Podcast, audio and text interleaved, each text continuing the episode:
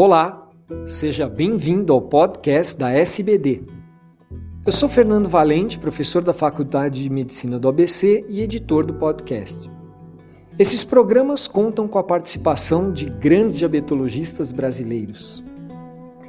Hoje, falando diretamente dos estúdios da TV Farma, numa atividade educacional patrocinada pela Novo Nordisk, eu estou aqui com o Dr. João Roberto de Sá, assistente doutor da disciplina de endocrinologia da Unifesp, coordenador do ambulatório de diabetes e transplante da Unifesp e membro do departamento de complicações crônicas da Sociedade Brasileira de Diabetes.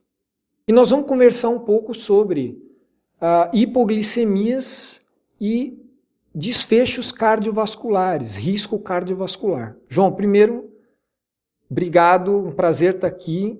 Dizer que também, além de todos esses títulos, foi meu professor na graduação, né, com muito gosto. É, obrigado pelos ensinamentos. E eu queria que você falasse um pouco sobre esses, uh, esse fator, a hipoglicemia, um fator tão importante, talvez a, a maior barreira para o bom controle do paciente com diabetes.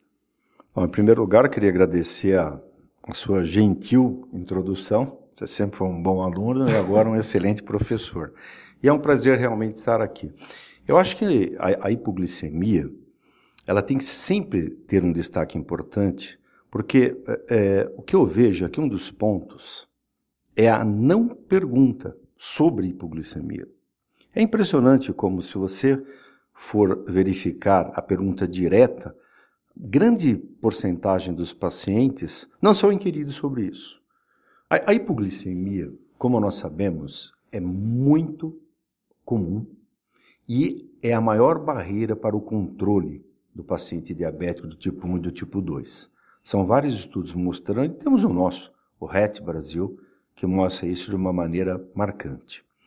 Então, o, o, um dos pontos importantes que eu acho é você examinar o seu paciente e individualizar o alvo necessário para esse paciente. A individualização e a classificação desse paciente de acordo com o risco deve sempre também levar em conta minorar a ocorrência de hipoglicemia. Nós falamos muito em nível de hemoglobina glicada, mas é o nível de hemoglobina glicada possível dentro de um parâmetro de praticamente a não existência da hipoglicemia. A hipoglicemia hoje é classificada em três níveis. O nível 1, com menor do que 70 miligramas por decilitro, com poucos sintomas, que é uma chance muito grande nessa ocorrência, quando perguntada, para se acertar os medicamentos e os hábitos de vida. O nível 2, onde o paciente apresenta já uma clínica mais importante, com descarga adrenérgica, colinérgica, e os sintomas, onde essa repetição pode levar à temida hipoglicemia desapercebida ou a hipoglicemia sintomática, e o nível 3, que é a hipoglicemia grave, onde não há um nível de corte, ao que muita gente pensa, né, menor que 40 é grave, não. Hipoglicemia grave, hoje, é a hipoglicemia onde o paciente necessita da ajuda de outra pessoa para sair da situação que se encontra. A gente sabe que o, paciente com diabetes tipo 1 ele tem mais uh, frequentemente hipoglicemia, né?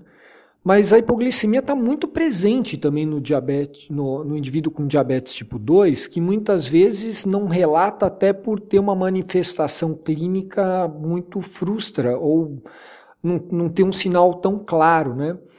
E, e, também isso depende do tempo de duração né, do, do diabetes. Você pode falar um pouco sobre isso? Sim, essa pergunta é muito boa porque, na verdade, você vai ter que levar em conta a, a, as comorbidades, o tempo de diabetes e as fragilidades do seu paciente. Um paciente diabético do tipo 2, que tenha mais do que 5 anos é, em uso de insulina, ele tem hipoglicemia da mesma maneira que um tipo 1 com menos de 5 anos de diagnóstico. Então, a hipoglicemia do tipo 2 ela é comum, sim, e ela deve ser até mais temida porque esses pacientes são mais idosos, têm mais doença, é, provavelmente mais doença coronariana. E imaginem essas hipoglicemias noturnas que são pouquíssimo perguntadas. Então, eu diria, Fernando, que nós precisamos perguntar mais sobre hipoglicemia, pesquisar mais sobre hipoglicemia. Eu acho que um dado fácil de se utilizar para você desconfiar da hipoglicemia noturna é a grande variabilidade da glicemia de jejum. Um paciente seu que apresenta grande variabilidade da glicemia de jejum, até prova em contrário, você vai ter que descartar se ele vem ou não apresentando hipoglicemia temível, eu sempre falo temível, hipoglicemia noturna. Ok. É, e muita gente correlaciona a hipoglicemia só com sintomas neurológicos, né? mas tem uma correlação cardiovascular, que é até o, o tema é, que nós estamos discutindo aqui, bastante importante. Né? Queria que você comentasse um pouquinho a respeito dos mecanismos e se esse efeito está relacionado mais à hipoglicemia grave ou também a hipoglicemia leve, a moderada, e qual a duração desse efeito, né, do impacto dessa hipoglicemia? Então, a hipoglicemia grave, ela apresenta os efeitos agudos, como você disse, e tem efeitos mais duradouros, porque ela dá uma endotelite, ela faz uma disfunção endotelial e também leva a alteração em relação ao tromboembolismo, ela aumenta a chance. Então, quando você fala em hipoglicemia grave, você tem uma relação temporal com maior mortalidade por todas as causas, por mortalidade cardiovascular e por MACE, como um todo. É, e meta-análises mostram que pacientes que estejam com mais hipoglicemia também têm um aumento de chance, não só da, da grave, um aumento de chance de ter esses desfechos cardiovasculares.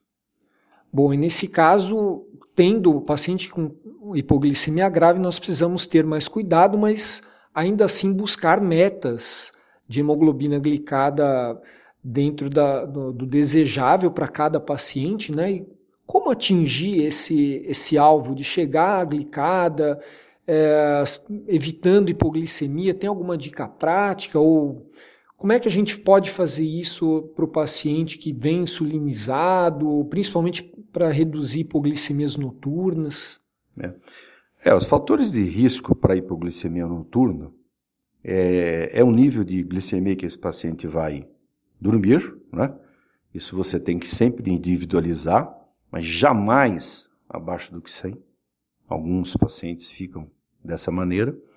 É, o exercício noturno e a não orientação quanto à mudança de medicamento ou da dieta, eu considero os principais. Agora, para você evitar hipoglicemia, primeiro o paciente tem que ser perguntado, porque se o paciente tem hipoglicemia sintomática, é, parece piada, mas o paciente não sente, ele pode estar dormindo e é noturna e ele não vai apresentar. Então, eu, eu, eu acho que glicemia capilar ao dormir, eventual, não todo dia, porque não é todo mundo que precisa, se não estiver numa terapia insulínica intensiva e não for frágil, e também glicemias entre 3 e 5 horas da manhã, um pouco antes das consultas, por exemplo, alguns dias antes, você tem, eu diria para um paciente, por exemplo, na consulta, um 2 que não esteja numa terapia insulínica é, intensiva, fazer é, glicemias pré e pós, para te mostrar o que acontece, uma glicemia ao deitar e duas glicemias na madrugada. Mas a educação, né? a presença da equipe multidisciplinar com educação, orientação dietética, vai ser fundamental para evitar a hipoglicemia. Ok, muito bom. Queria então é, que você fizesse algumas considerações finais importantes é, para a gente fechar esse podcast especial aqui.